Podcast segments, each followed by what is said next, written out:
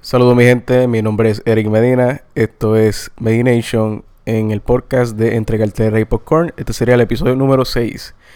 En este episodio estaré hablando sobre el tercer episodio de Game of Thrones, eh, la gran batalla, la batalla más esperada, yo creo de todas las temporadas, no, tan, no tanto todas las temporadas, pero más de, de The Battle of the Bastards. Eh, el hype era real, como que mucha gente estaba diciendo que pues iba a haber mucha o sea, hubo muchas muertes, pero pensé que iban a morir lo que son los personajes principales. En realidad no fue, o sea, hubo muerte de personajes principales. Yo diría, Jorah fue una muerte heroica, al igual que el de Theon Greyjoy, el de Lady Mormont quedó bastante increíble.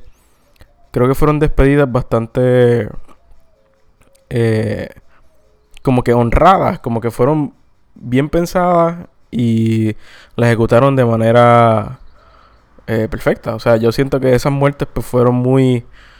Eh, como que breathtaking a la misma vez, como que así debieron irse, como que quedó muy bien. Pero yo tengo, ¿verdad? Lo que son mis...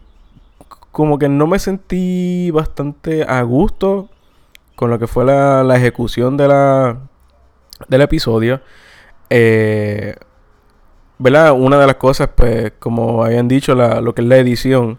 Eh, al editar como que la oscuridad, yo sé que eso era, ¿verdad? Bastante... Eso en cuestión de, de darle ese ambiente, ese ambiente de que la muerte viene, de que todo está oscuro. Pero en realidad el episodio no se veía. o sea, hay una cosa de que, ¿verdad? Que, que uno sepa como que, mira, es la noche y pues, ajá, la batalla va a ser durante esos momentos en donde no hay, o sea, no había luz, no había luz. Pero ponerle el episodio literal oscuro, oscuro, como que no sabía nada, eso estaba, estaba too much. Eh, o sea, lo que alimentaba la incertidumbre de uno, como que uno decía, o sea, quién está muriendo, qué está pasando. O sea, creaba lo que es el temor, tensión, este...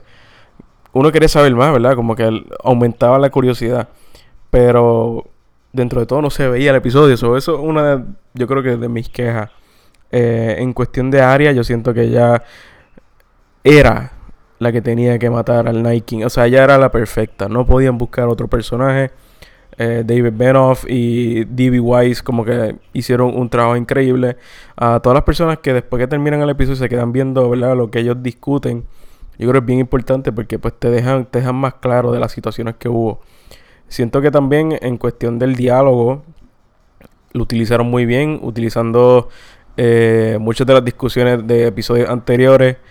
Eh, como que creando esa mezcolanza de, ¿verdad? De, ah, como que ya dijo eso en este episodio. Y cuando yo tuvo la, el encontronazo con, con la Witch, o sea, como que el The Red Witch, en cual muchas de las palabras clave ya se habían mencionado en episodios anteriores. Eh, eso quedó muy bien.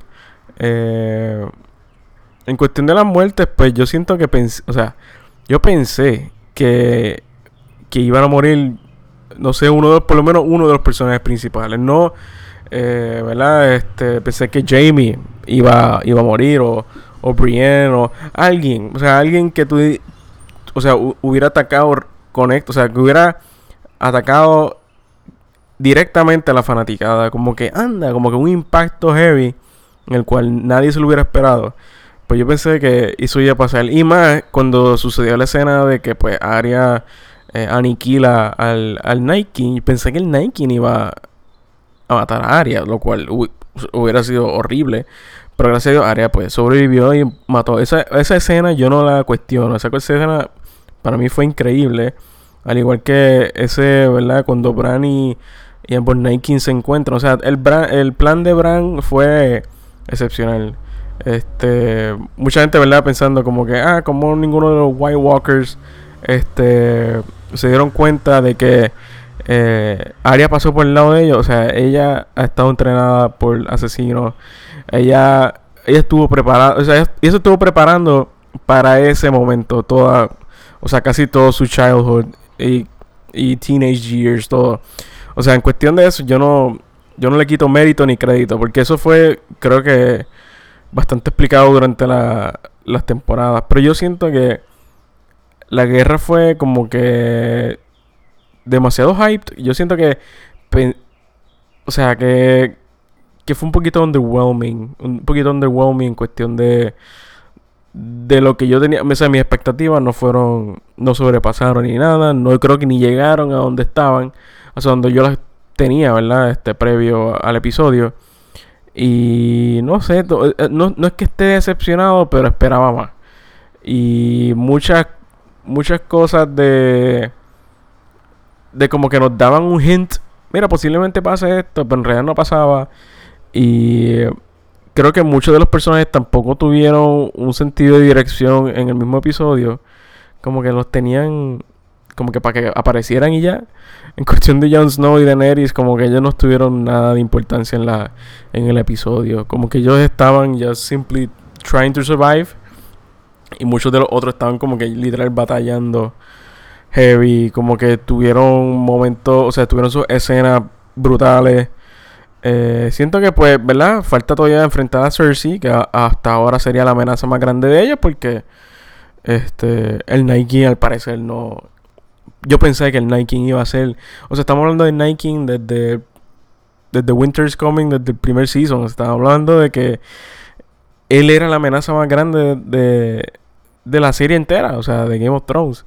Y y entiendo, o sea, Arya siendo una fan favorite, pues le dieron su moment, pero como que no como que de eso no me quejo, sino me quejo del episodio en sí y de y el storytelling del Night King.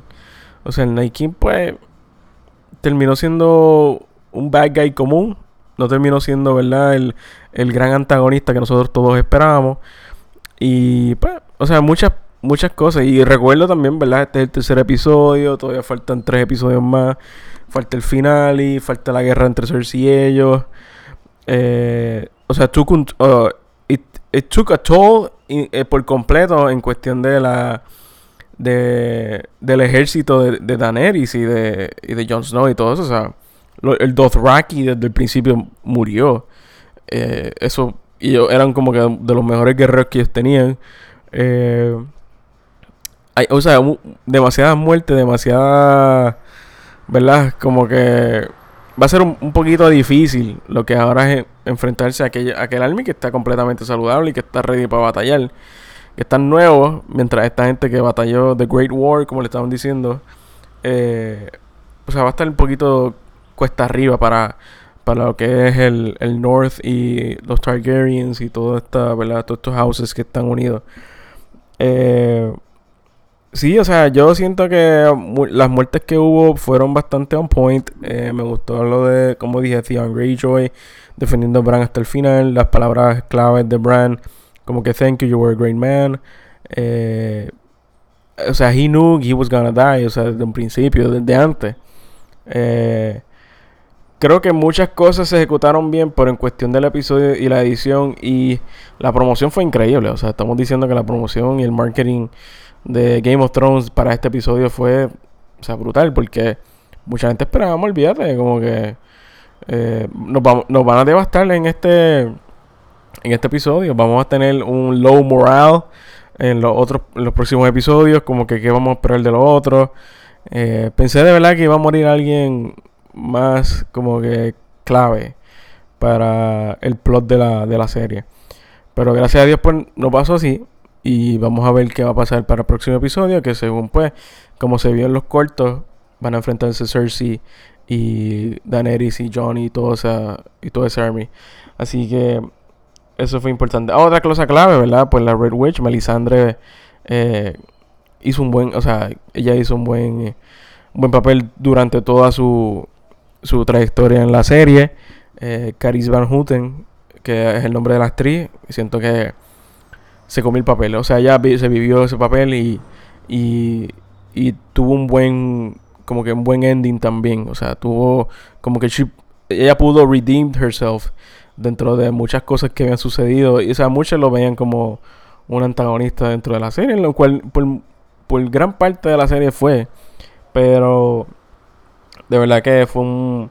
En cuestión de endings, muertes, despedidas, quedó muy bien. Eh, las escenas de guerra quedaron excelentes. Eh, pero siento que se quedó un poquito corto en cuestión de eso. Como que nos, vendieron Yo, yo sé que yo leí un artículo que dijeron, ah, el Red Wedding va a ser como un este un party al lado de esto, o sea, va a ser como que nada, va a ser nada al lado de esta guerra, de este evento. Y yo como que, ya, o sea, va a morir gente full. Y murieron, o sea, murieron, no estoy diciendo que no. Pero yo pensaba un Bran, un, perdón, un, exacto, un Bran, un, hasta un Arya, eh, un Jamie, un Brienne, un Tyrion, Sansa, un, I don't know, uno de ellos, ¿verdad? Por lo menos uno, creo que hubiera sido como que anda para el carajo, el impacto más cabrón. Pero al parecer tiene unos otros planes para todos esos personajes y como Rachel me dijo, Rachel, este, mi hermana me dijo que puede ser que las muertes de otras personas, o sea, de estos otros personajes sea peor, o sea, que, como se le conoce siendo Game of Thrones, ¿verdad? Eh, pues sí, siento que pues, puede pasar, ¿verdad? Muchísimas cosas peores.